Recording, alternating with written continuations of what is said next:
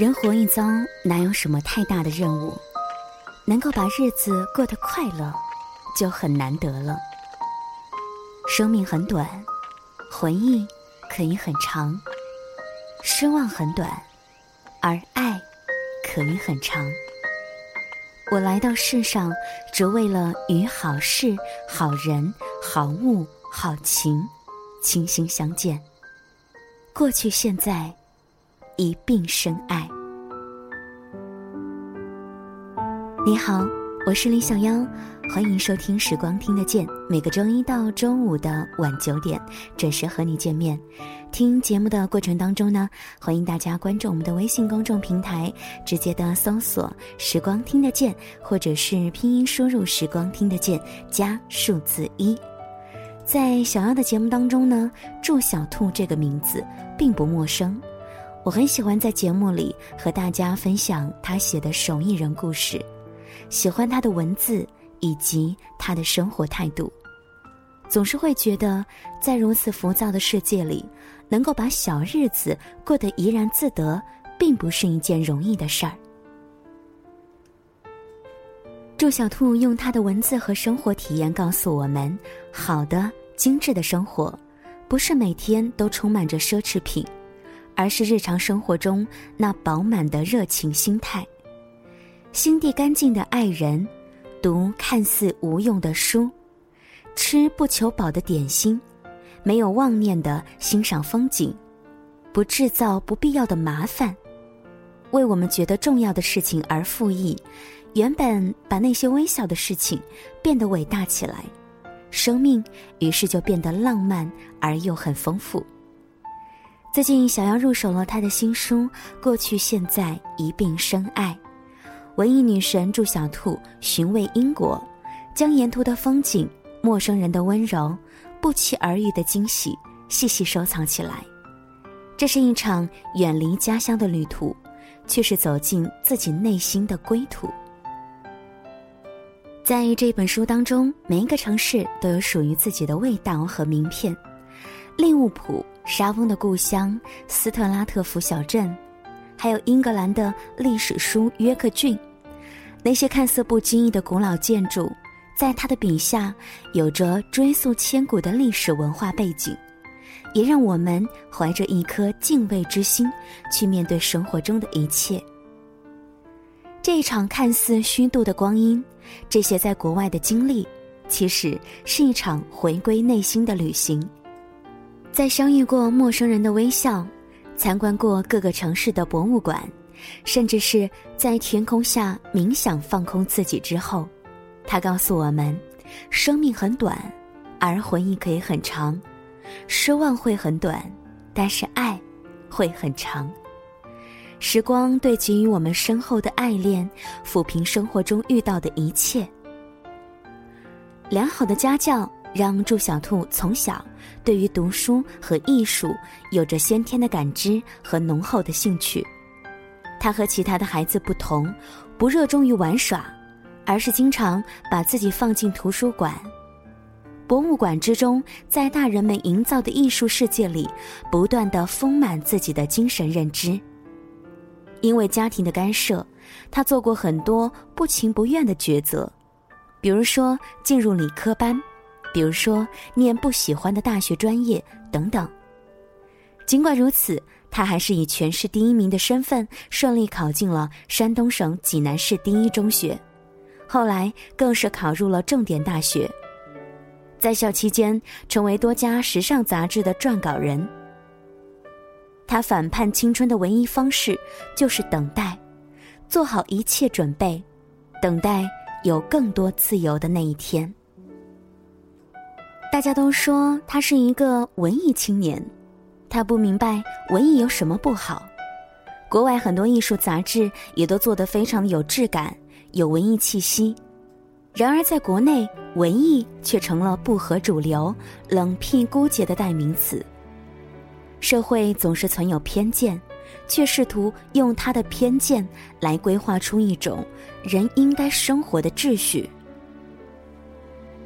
他说：“我肯定价值观的多样性，每个人都应该有权来选择自己的人生，不应该活在他人的价值观体系里，不应该为了光鲜亮丽的职位和他人评定的价值观而毁了自己。于是他赴英国留学，读书闲暇的阶段，他游走在各式各样的博物馆、艺术画廊之间，创立了虚度时光的英国沙龙，用心用力地搜罗那些同他一样拥有虔诚之心。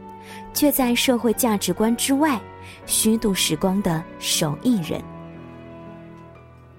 在这些手艺人当中呢，有干一行恨一行，最后做出惊人陶瓷艺术品的美女学霸；有放弃千万年薪跑去开民宿的阿里高层；有在婚姻中失落然后跑去环游世界的人气网红。有七十岁还在创新，让生活有滋有味的英国奶奶；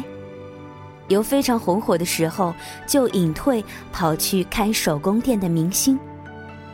有变卖了房产出国学习的全职太太；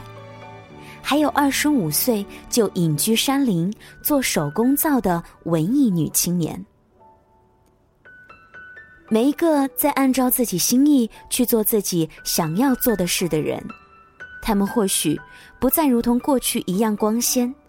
或许不再如同过去一样富有，但都因为踏实的做好一件事、一件心心念念的事，而变得幸福和满足。在小兔的价值观当中，喧嚣的世界里，人们不断在和过去告别，不断昂扬着、高呼着下一段征程的目标。不断像永动机一样争取更好的生活，与此同时，也在不断的抽空自己，不断的怀疑乃至失去曾经的初心。那么，人生难道不应该是以手艺人的心，做好让自己心动的一件事，然后任凭万般喜乐纷至沓来？